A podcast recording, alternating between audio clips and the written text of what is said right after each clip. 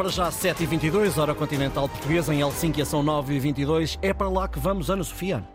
Vamos até à capital da Finlândia saber como amanhece este dia de greve geral, numa altura em que há um intervalo entre a primeira volta das eleições presidenciais e a segunda volta, que será já no dia 11 de eh, fevereiro, daqui a poucos dias. Em direto, a partir da capital da Finlândia, está Tiago da Silva Carvalho, professor do Instituto Camões. Muito bom dia. Helsínquia vai parar hoje. Olá, bom dia. Uh, é um prazer estar aqui. Sim, sim, vai parar? Não, está parada. Uh, eu estou em casa, não vale a pena hoje sequer pensar em apanhar um transporte público, portanto, não. estou aqui a falar convosco com muito prazer. E como é que as pessoas vão fazer para, por exemplo, trabalhar? Já percebi que o Tiago vai ficar em casa, mas há quem tenha que apanhar transporte, certamente. Como é que está a cidade? A cidade está mais ou menos a 15% de transportes. Quem vive aqui na, na bolha central de Helsínquia uh, acaba por conseguir caminhar para o local de trabalho. Eh, é uma caminhada de cerca de 30 minutos. Uh, mas as pessoas que vivem mais no, nas zonas de subúrbio, de Expo, de Vanta, uh, essas vão ter muitas dificuldades porque há muito poucos autocarros, comboios também muito poucos, Uh, e, e, há um ambiente mesmo de temos de ter cuidado com o dia de hoje.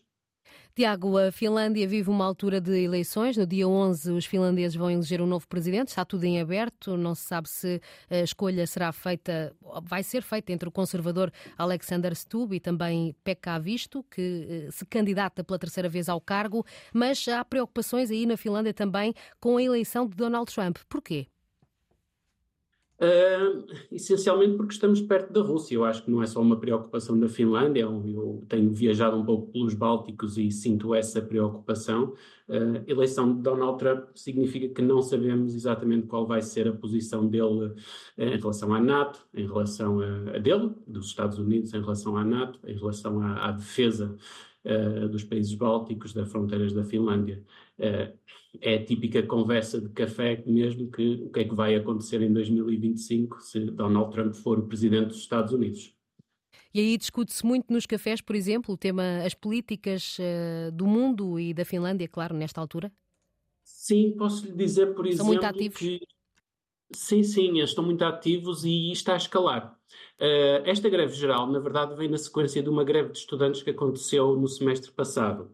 Essa greve de estudantes durou uma semana e ocupou uh, o edifício principal da universidade, em ocupação pacífica, claro. E já nessa altura se ouvia os gritos de uma greve geral. E essa greve geral, de facto, aconteceu agora, poucas semanas depois dessa greve dos estudantes.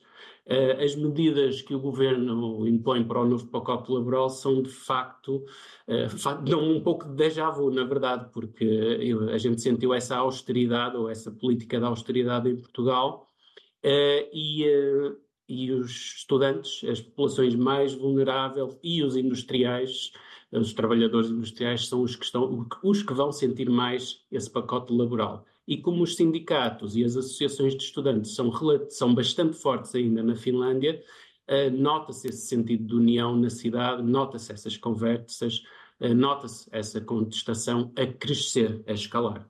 E o Tiago, que vive aí na Finlândia, e outros portugueses que conhece, vivem bem? É um país eh, agradável para viver?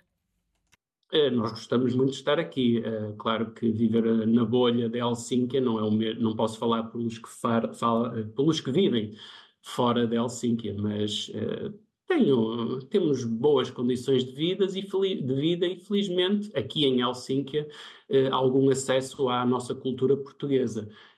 a cultura esteve presente ontem, por exemplo, quando passamos um filme documentário no, no, no Festival Doc Point, um festival de cinema de documentário, e a realizadora Catarina Mourão esteve cá uh, com o filme dela uh, e uh, foi muito bom. Teve uma excelente massa de pessoas a ver e depois o perguntas e respostas no final.